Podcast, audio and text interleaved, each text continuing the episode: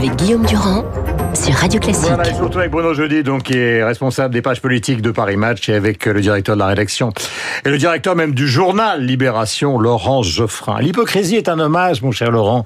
Avez-vous écrit ce matin du vice à la vertu? C'est pas de moi, oui. C'est, pas de vous, mais c'est un peu la caractéristique de la, de la diplomatie dans cette affaire. Oui, bien sûr. Euh, mais le journal, qui a été quand même relativement critique avant euh, la tenue de ce sommet, est relativement positif ce matin. Oui, parce que euh, il faut pas en attendre monts et merveilles. C'est une réunion annuelle qui a pour fonction. Hmm. D'abord, elle a une fonction politique, c'est-à-dire que chacun prend la lumière de l'autre et apparaît comme un grand chef d'État puisqu'il est avec tous les autres grands de la Terre, etc. Donc, du point de vue de la communication, c'est très utile. Euh, et par ailleurs, c'est un- une réunion informelle. C'est pas le congrès de Vienne où on prend des décisions ou Yalta, ou je sais pas quoi. C'est on, on vérifie euh, Hmm. les désaccords, les accords, et on essaye de prendre deux trois décisions concrètes Hmm. qui puissent euh, parler à l'opinion. Hmm. Et de ce point de vue-là, pour l'instant, on va voir ce que ça va donner. Et puis il y a quand même une Cet autre après-midi, c'est plutôt une Ouais, réussite. L'après-midi, c'est évidemment la conférence de presse très attendue entre Trump et Emmanuel Macron. Il y a une chose quand même, question à tous les deux, euh, dont on a déjà la réponse, c'est qu'il y a eu zéro violence. Alors, il y a eu des arrestations, c'est vrai, Oui. mais avant euh, la tenue de cette réunion, beaucoup de gens se disaient ça va être comme Gênes, comme Hambourg, Biarritz va être dévasté. Euh, ça n'a pas été le cas du tout, Bruno. Non, ça n'a pas du tout été le cas, et ça fait d'ailleurs un certain nombre d'années d'ailleurs que le mouvement des intermondialistes et des violences qu'il y a autour de, de, de ces types de réunions, type G7, G20, elles sont plutôt en baisse si on regarde sur Mm. plusieurs euh, sur plusieurs années. Depuis Hambourg, il y a il y a quelques années, il y a plus ces grands de violence. Cela étant, en France, il y avait quand même un risque parce que la France a été traversée par euh, Ah ouais. euh, des, des, des- des secousses importantes ces derniers mois. Donc de ce point de vue-là, c'est un succès et il est acquis puisque même hier, les manifestants ont finalement renoncé à, à- manifester euh, Ça la dimanche, sagesse des dimanche matin. Et ça tient pas mal à la sagesse, responsables. voilà, du contre-sommet qui par ailleurs c'est plutôt euh, c'est plutôt bien passé. Et si euh, sommet et contre-sommet peuvent maintenant cohabiter dans une forme de pacification, c'est déjà c'est déjà ça de gagner. En tous les cas, euh, ça celui qui jouait gros. Euh, J'allais dire euh, pour son sort politique, c'était Christophe Castaner, et à mon avis là, c'est le soulagement parce que Mm. dans cette période un peu de petit remaniement annoncé, euh, il y aurait eu un gros pépin ce week-end, ça aurait été difficile pour nous. Alors, puisque vous abordez le sujet de politique intérieure, j'ai une question avant qu'on vienne sur le euh, sommet de Biarritz, et qui est évidemment assez surprenante euh, pour tous ceux qui nous écoutent. C'est le désert absolu du monde politique à propos de Biarritz. C'est qu'à part le président de la République, qui est à peu près de partout, à propos de Biarritz. Oui. C'est les leaders de l'opposition, quelle que soit l'opposition. Jadot peut-être. Oui, un petit peu Jadot, Jadot, mais très pense. très faiblement. Mais comme les choses se passent pas trop mal, ils ont envie, ça leur coupe un peu la chic. Alors ils sont vraiment un peu de joie de de mauvaise foi, ils disent, Ah, c'est horrible, etc. Mais bon, c'est vrai que ce, ce sommet, euh, euh, il y a, il y a Ça un n'a pas point. arrangé leur cas, parce qu'ils sont, ils étaient déjà un peu flagada. euh, Ouais, mais enfin, s'ils se mettent à faire des critiques que Ouais. personne ne croit, ça sert à rien. Donc euh, il vaut mieux se taire dans ce Ce cas-là. sera pas la première fois. Oui, mais justement, c'est ça, c'est ça aussi qui je- décrédibilise la parole politique. Moi, Il y a une chose importante sur le sommet, juste une petite chose. Le, le, c'est un désaveu pour, pour cette idée souverainiste selon laquelle le multilatéralisme, la, la résolution des crises en commun, Hmm. c'est une idée euh, dépassée pour bisounours, euh, pour bien-pensants. Là, là, on voit bien que le fait de réunir plusieurs chefs d'État autour de questions concrètes mais urgentes comme l'Iran, comme le euh, comme l'Amazonie ou des choses comme ça, ça sert à quelque chose. Sous réserve que C'est- ça marche, Laurent. Oui, mais Pour l'instant, c'est pas. oui, non, mais encore une fois, la, conférence ne va pas déboucher sur un Oui, traité. Tu vois. mais il faut que ça marche. Oui. mais alors ça, euh, vous aviez tout à l'heure la, la Oui, mais ça a la déjà- réponse. il y a déjà quelques résultats quand même. Pardonnez-moi de vous interrompre, la réponse a été donnée tout à l'heure d'une certaine manière par Hubert Védrine, c'est que la diplomatie, c'est une machine qui marche à l'année et qui trouve de temps en temps, évidemment, euh, des points euh, qui sont des points saillants comme les Biarritz ou comme le peuvent l'être d'autres sommets. Mais euh, la discussion va continuer en coulisses partout. Incontestablement, à cette heure, au moment où nous parlons, il n'y a toujours pas un tweet ra- ravageur de Donald Trump sur l'Iran qui va tout détruire. Donc, euh, c'est plutôt bon signe. Maintenant, sous réserve que ça fonctionne. Sur votre question, quand même, je trouve que vous êtes un peu sévère parce que je pense quand même que euh, Emmanuel Macron a pris une décision ce week-end importante, mais totalement imprévisible et, et j'allais dire qui va contre ce qu'il dit en matière européenne. Il a décidé tout seul de renoncer euh, euh, au Mercosur.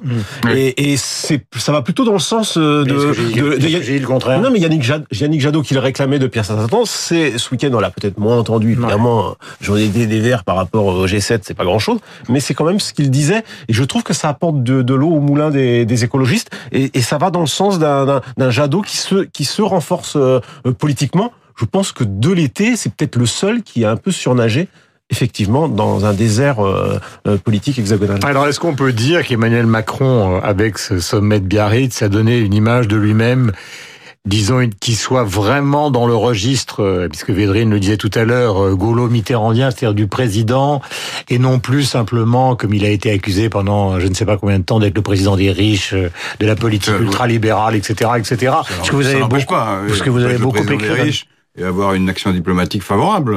Tout n'est pas noir, tout n'est pas blanc. Hmm. Et il reste le président des riches. On voit bien d'ailleurs, puisque on a eu le premier bilan de l'abolition de l'impôt sur la fortune hmm. et de son remplacement par l'impôt. ne changerait jamais. Mais non, mais je veux, je veux. C'est un rapport parlementaire. Vous vu je, je, je, je, mais il, il, apparaît, il apparaît qu'il n'y a pas d'investissement supplémentaire dans les PME ou dans l'industrie et que hum. cet argent qui a été donc un cadeau pour les riches euh, a été utilisé pour euh, l'épargne ou bien pour le, la consommation des personnes euh, concernées. Donc c'est un échec. Mais là, il s'agissait de, de, de c'était pas le sujet. C'était pas le sujet, non, mais c'était. Encore que le G7 était euh, notamment fondé, fondé sur, les sur, les inégalités. Donc là, mais ça, on, va le voir. En France, on les accroît, mais on en parle au niveau international. Mais ça, on va voir ce qui va se passer aujourd'hui, parce que c'est au programme justement d'aujourd'hui. Ce G7 n'est pas totalement terminé. Euh, c'est très important euh, de le dire. Euh, Bruno, tout à l'heure, on parlait de la politique euh, intérieure. Euh, quid de Mélenchon, quid des Républicains, quid de, bah, de beaucoup du Front National? J'évoquais le silence, mais c'est vrai qu'on les entend pas beaucoup.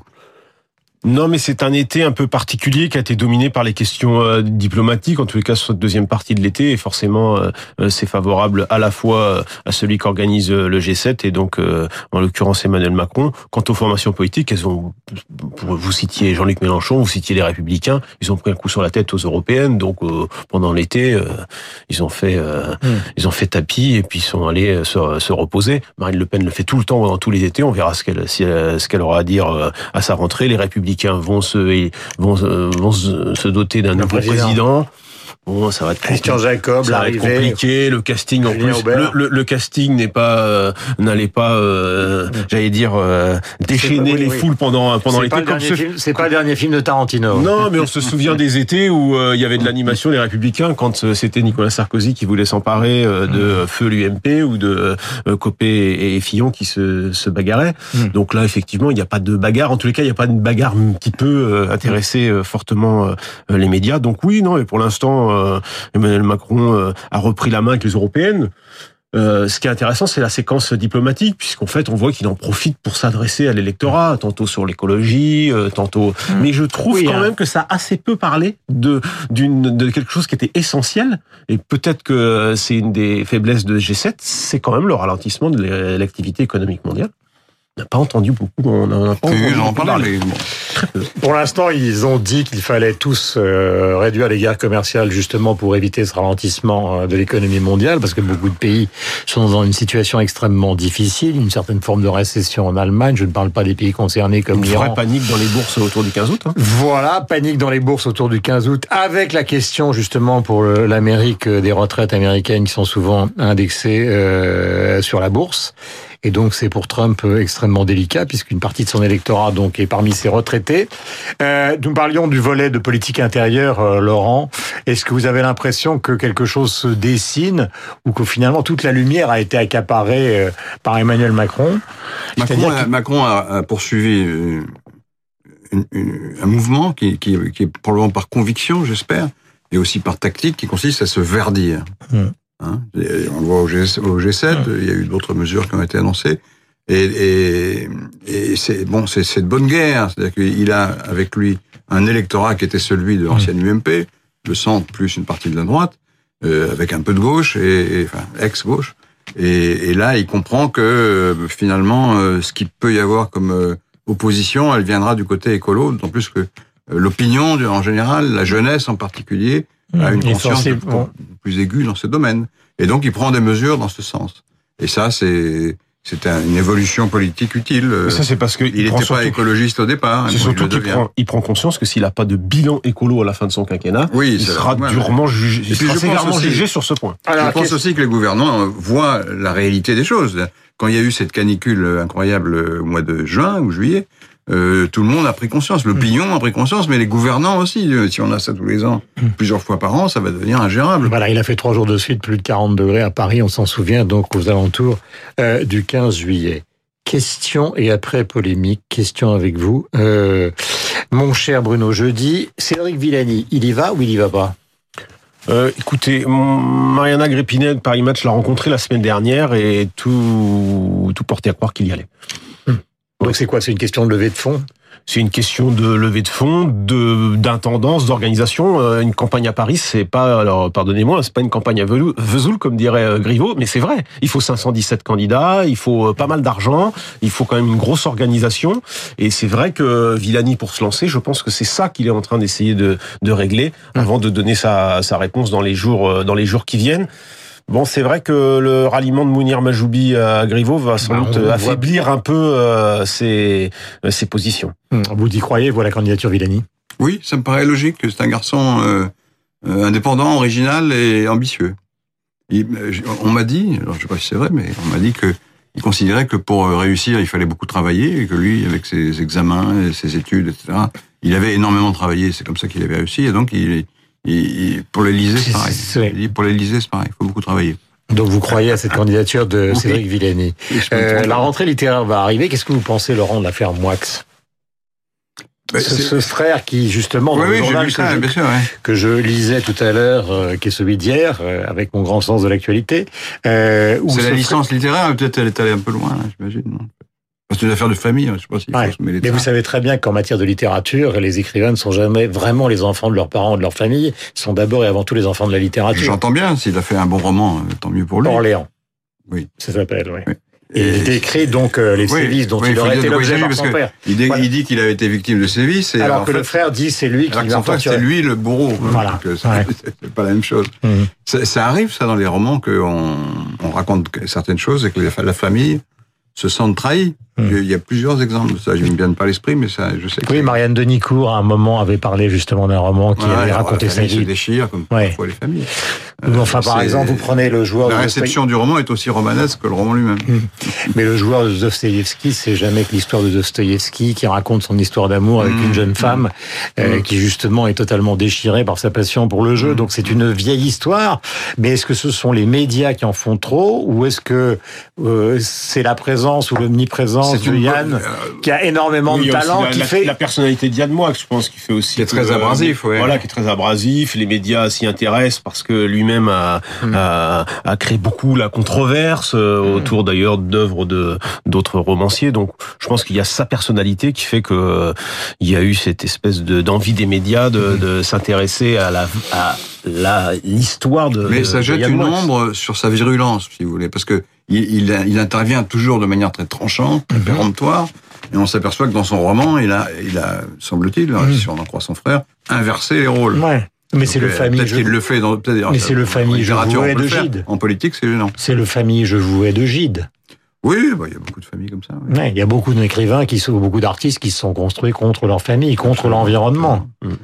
C'est bien quand vous faites un petit mi tous les deux comme ça. Non, non, mais je, je- non, mais je, je me dis, je sais plus qui disait hier, euh, si on s'était intéressé euh, à, à- à la famille de Bazin quand il a écrit Vibert au point, peut-être Oui, qu'on pour aurait découvert euh, aussi euh, des choses étonnantes. faux, ouais. C'est vrai que là, comme c'est moi, on s'y intéresse et on se dit, est-ce que c'est euh, Si la ça se trouve, le père de Chateaubriand était un homme tout à fait ouvert et charmant et drôle. et- Exactement. et pas exactement le Il y a eu le même problème d'ailleurs quand est sortie la biographie de Houellebecq par un journaliste du Point qui parlait des rapports avec sa mère et de son père. Est-ce que Michel Houellebecq avait tout à fait détesté puisque dans les particules élémentaires, Mhm. il montrait justement cette famille qui sombrait dans dans le post-gauchisme un peu un peu fou euh, à base de secte. Donc c'est toujours le problème de la biographie euh, contre la fiction au fond. On ramène mais la fiction a presque tous les droits, pas tous les droits. hein. Il faut pas diffamer les gens, des choses comme ça. Mais bon, euh, l'écrivain est libre de faire miel de toute chose Mhm. ou vinaigre.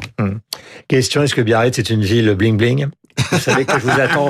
C'est la Ah, controverse, la controverse du Durand, Geoffrin. Est-ce que Stravinsky, Chanel, euh, Napoléon III, Napoléon III, oui. Chaplin, Ah oui, vous, vous, vous êtes coupé. Aragon. Vous êtes coupé là. Aragon, Parce que moi, je vise, Emmanuel Berle, je vise l'esthétique. La Rochelle Laissez-moi terminer. Je vise l'esthétique Second Empire. Hmm.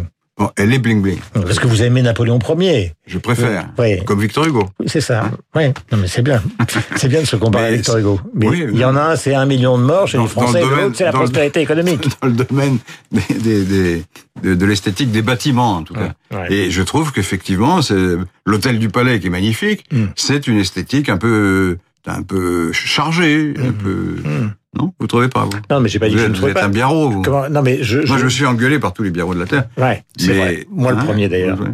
Mais euh, et je maintiens que le public l'est un peu quand même. Si. Et d'ailleurs, il y a des gens qui m'ont soutenu, Hmm. Ouais. des gens de Biarritz. De Biarritz qui vont nous soutenir. Eh C'est pas- C'est Je vous normal. donnerai la liste comme ça, vous pourrez faire, Je- je- vous je la police. Non, je ferai certainement pas la police, c'est pas du tout euh, mon registre. Euh, Mais j'admets, non, je, je reconnais que le mot est un peu au-delà de, de ce que je voulais dire. Oui, parce que je veux dire bourgeois et un peu tape à l'œil. Voilà, Ouais. J'ai mis bling bling, d'accord.